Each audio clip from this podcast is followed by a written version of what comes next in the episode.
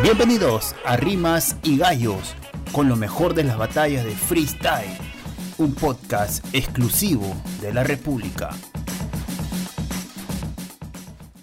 ¿Qué tal amigos de la República? Bienvenidos a una nueva edición de este especial previo al fin de temporada de FMS Perú.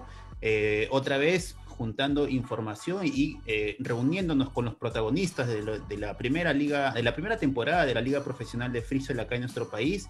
Y en esta oportunidad tenemos la presencia de uno de los jurados eh, de esta temporada de FMS Perú, bastante crítico en sus decisiones, bastante analítico en sus decisiones y también eh, ahora en, otras facetas que ya nos irá comentando a lo, largo de esta, de esta entrevista, ¿no?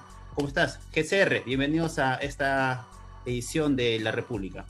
No, hola, ¿qué tal a todos? Eh, un gusto, la verdad, ahí con este trabajo, este podcast, y me interesa mucho este tipo de, contenidos.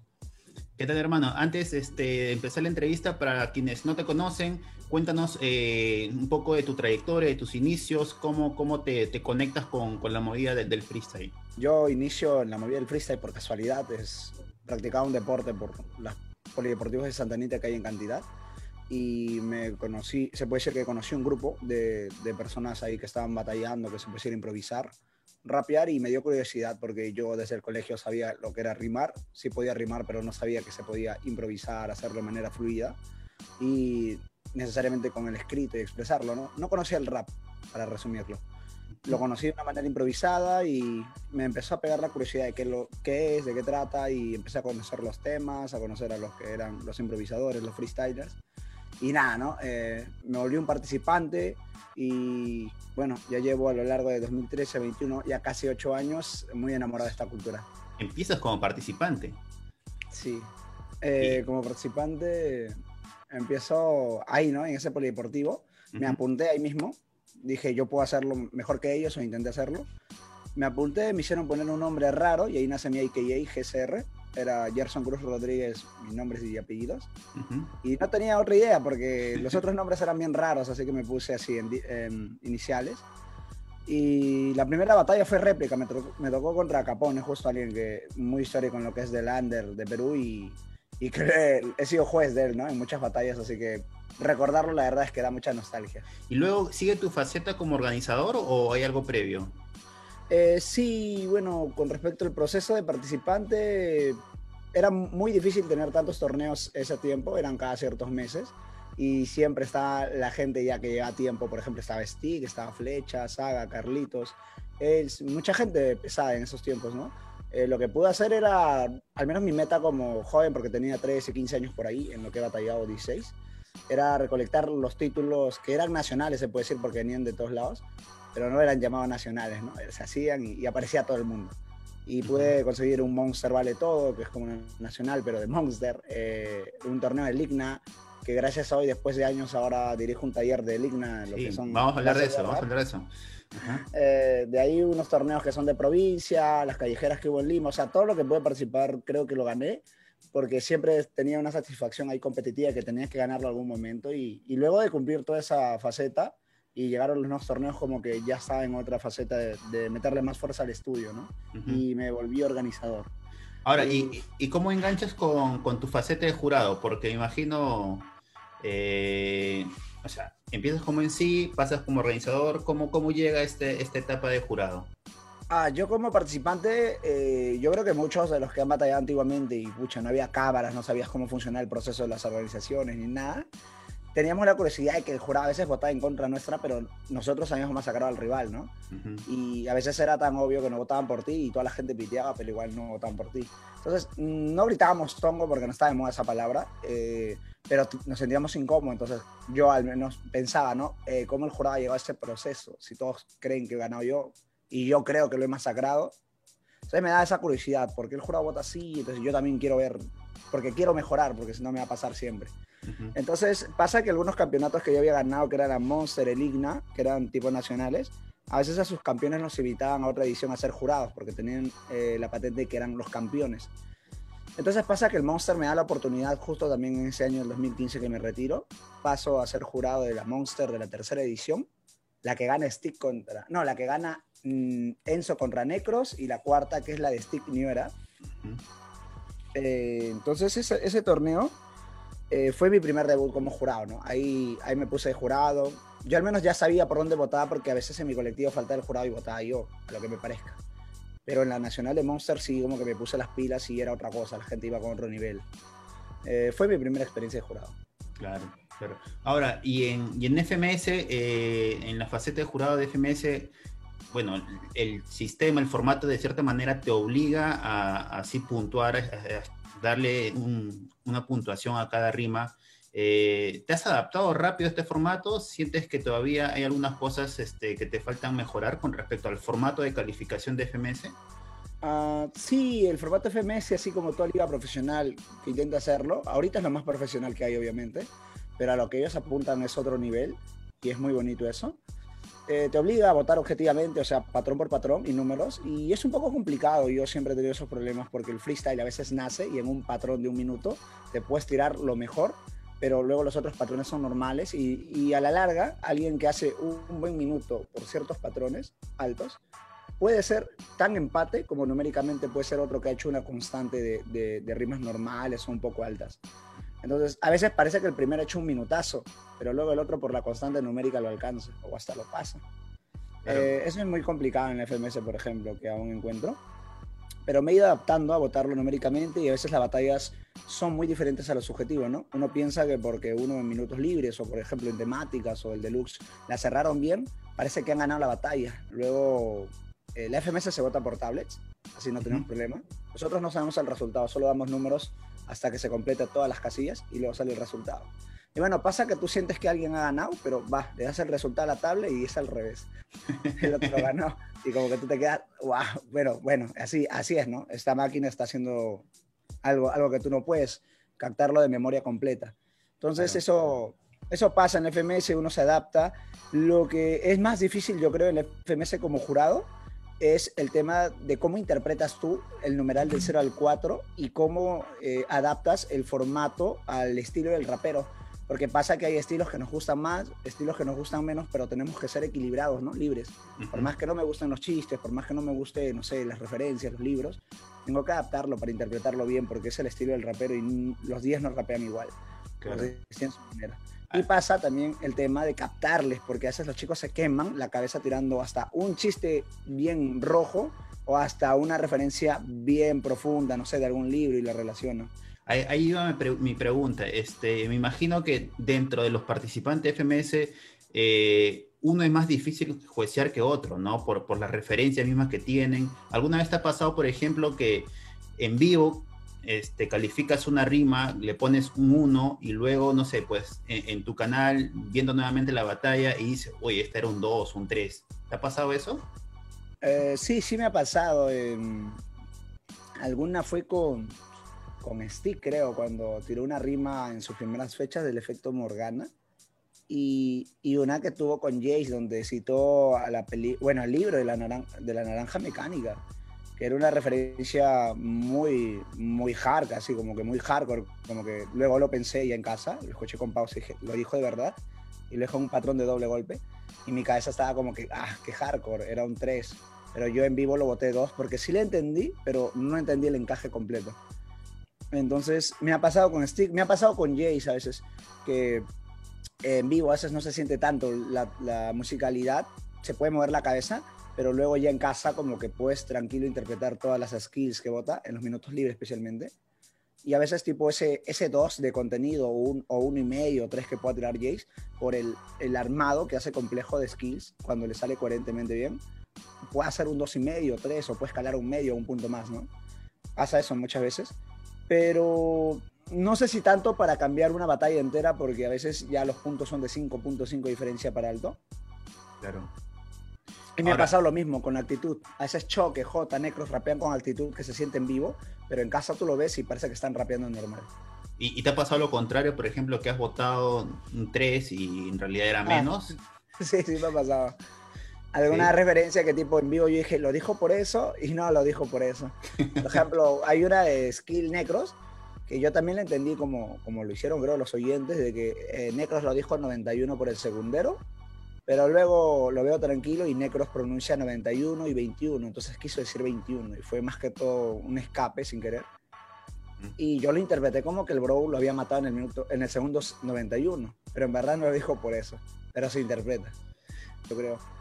Ahora, este, para ser jurado, en, tu opinión, ¿es necesario haber tenido, tener, haber tenido un pasado como, como freestyler? ¿Es, ¿Es eso un requisito, crees tú? Eh, yo creo que eso era antes, más que todo para identificarse con el tema de la improvisación. Pero hoy por hoy hay diferentes facetas. Lo que sí yo creo que es obligado es que tanto la faceta que tengas tenga que, tenga que tener algo importante o destacado dentro de la escena del freestyle que vas a evaluar, ¿no? Por ejemplo, eh, antes los youtubers estaban muy fuera del, mundo de las batallas, o sea, lo interpretaban de externo, pero no asistían a los lugares o no la vivían. Por ejemplo, hoy por hoy se hace mucho contenido interno, hasta los competidores son youtubers son streamers, ¿no? Eh, intentan organizar eventos, hacen eventos, son jurados de eventos, o sea, son entrevistadores. Y lo mismo los periodistas. Los periodistas hacen contenido del freestyle, del rap, entonces están conociendo la materia de una manera que sí la pueden interpretar y pueden ser jueces y no necesariamente batalladores. Antes pasaba que no, hacían la interpretación desde afuera.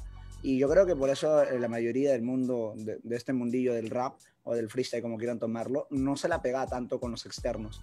Pero hoy por hoy yo creo que sí, más que todo por las redes, como ha crecido todo, cómo se han acercado. Ya no hay el estereotipo de que son delincuentes, entonces como que todo esto conecta. Y por ejemplo, HBD hoy por hoy me gusta como vota, de que tenemos votaciones parecidas, puntajes parecidos, esas réplicas que nos deslindamos, pero les digo que creo que es un ejemplo de alguien que ha hecho contenido en freestyle y se ha acercado como youtuber al mundo, entonces yo creo que es alguien en capacidad de poder interpretar. Pero te digo que si aparece alguien que sea periodista, youtuber o lo que, lo que fuera, porque no importa el tema en que va, pero no conecta lo que trabaja en, el, en la materia del freestyle, no podría interpretarlo porque no va a entender las cosas, no va a entender al en sí lo que siente. Hasta cuando uno pueda dudar de la improvisación de otro, ahí creo que importa que seas freestyler. Porque a veces mecánicamente no te puede pasar que un freestyler tenga muletillas todo un minuto y luego en el otro minuto te salga a nivel Dios. Y hay patrones donde uno intenta, ¿no? Identificar. Obviamente un jurado no tiene que pensar que se las preparan, pero tiene que darse cuenta cuando alguien se está yendo en la línea. Claro. Ahora, hablando de la liga de, la primera temporada de FMS Perú, eh, ¿cuál es tu balance? ¿Cómo, cómo eh, recuerdas que inició la liga y cómo ves que está terminando? ¿En qué cosas ha mejorado? ¿En qué cosas falta mejorar? ¿Qué balance le das a esta primera temporada? Para hacer la primera temporada de, las FMS, o sea, la de Perú, me parece excelente. Ah, para mí creo que es el mejor estreno que ha tenido un FMS quizás porque ya la FMS, la Urban Roster lo ha llevado a otra gama y ahora es más globalizado, ¿no? Pero a un nivel de calidad, de contenido y, de los chicos, me parece la mejor de las FMS, a una altura quizás no tanto en el contenido como la España, ¿no? Por, por los monstruos que ha tenido como Chuti, Arcano, Scon en su primera temporada, quizás. Eh, el balance de las primeras fechas, un poco pesado del formato, pocos se han adaptado. Yo creo que entre las primeras cinco fechas se puede decir, eh, tres, cuatro en sí han estado adaptados a pleno constante en el formato completo, que sea Easy Hard Mode, aparte las temáticas como ideas principales, aparte el Random Mode en todas sus facetas, los minutos libres donde no tienes ningún estímulo que te moleste, y el Deluxe que es interpretación y el 4x4 que es sangre, ir a masacrarse en un beat.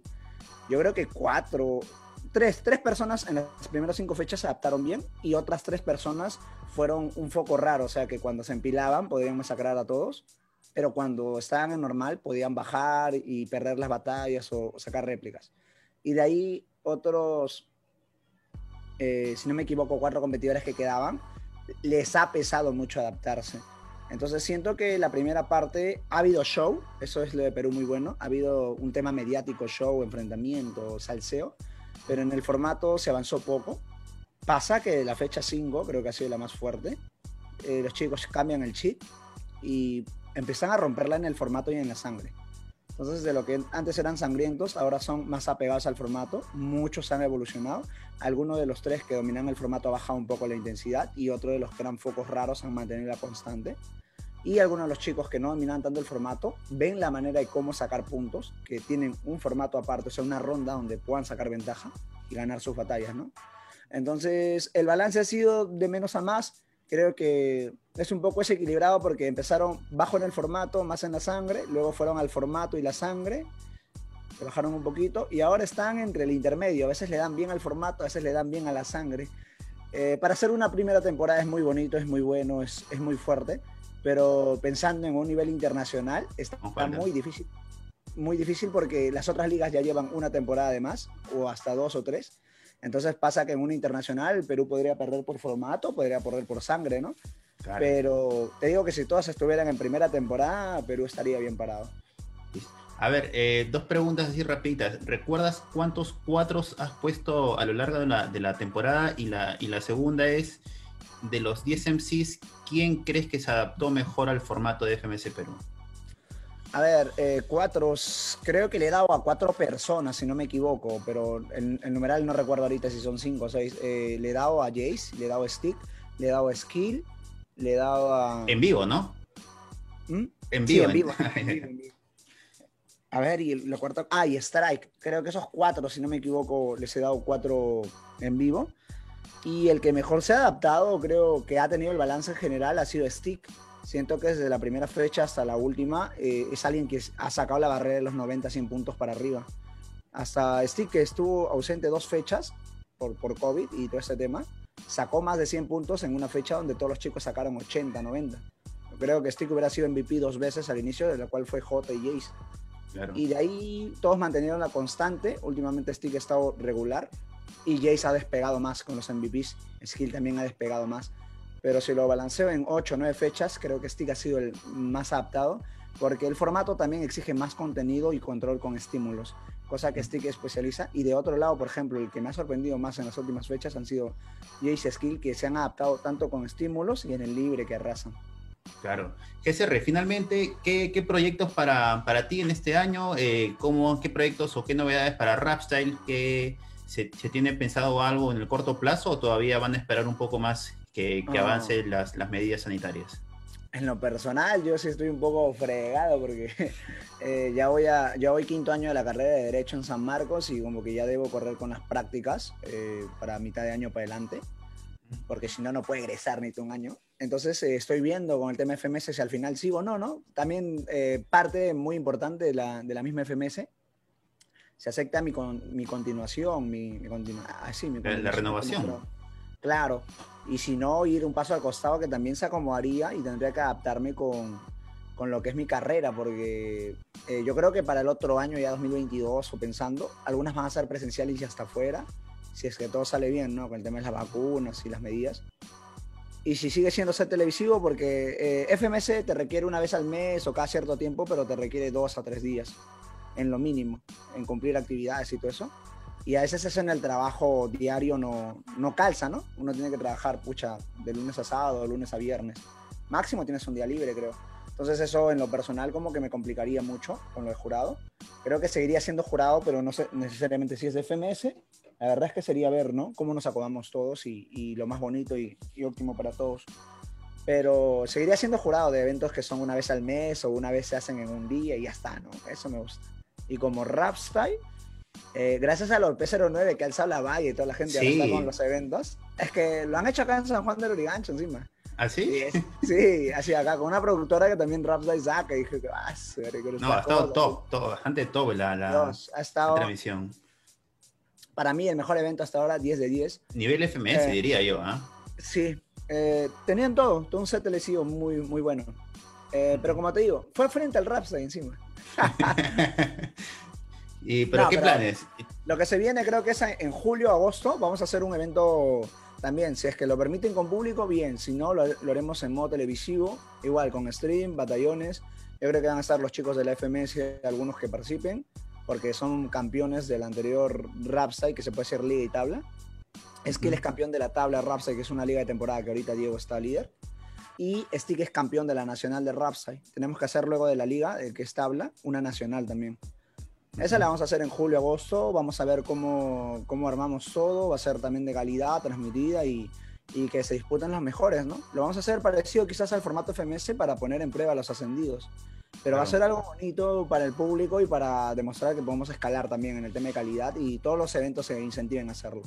Listo, hermano, te agradezco tu tiempo y nada, unas palabras finales para los chicos que, que quieren incursionar o todavía tienen cierto temor de, de meterle a esto del freestyle.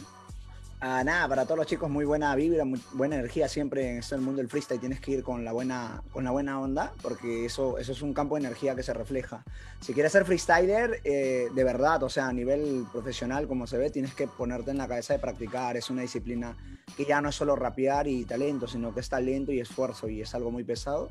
Y si quieres ser jurado, papi, tienes que estudiar todo lo que viene ahora como, como son los formatos, como son los eventos, porque pasa que el freestyle es subjetivo, entonces tienes que hacerlo de manera objetiva, tan eh, creíble, tan de una manera que argumente tu voto sea sustentado y puedas así evolucionar esto, ¿no? Eh, la valorización, porque ser juez tampoco es bonito, no tienes una manera de defenderte, pero tienes que decidir en batallas que son importantes. Entonces, eh, nada, responsabilidad, amor por el hip hop y que esto refleje el desarrollo de tu comunidad y como persona. Listo, hermano, te agradezco. Y mucha suerte para éxitos para el, para el sábado 20. Dale, hermano, muchas gracias a todos. Esto fue Rimas y Gallos con lo mejor de las batallas de freestyle. Síguenos en Spotify, iVoox, Google Podcast y las redes sociales de la República.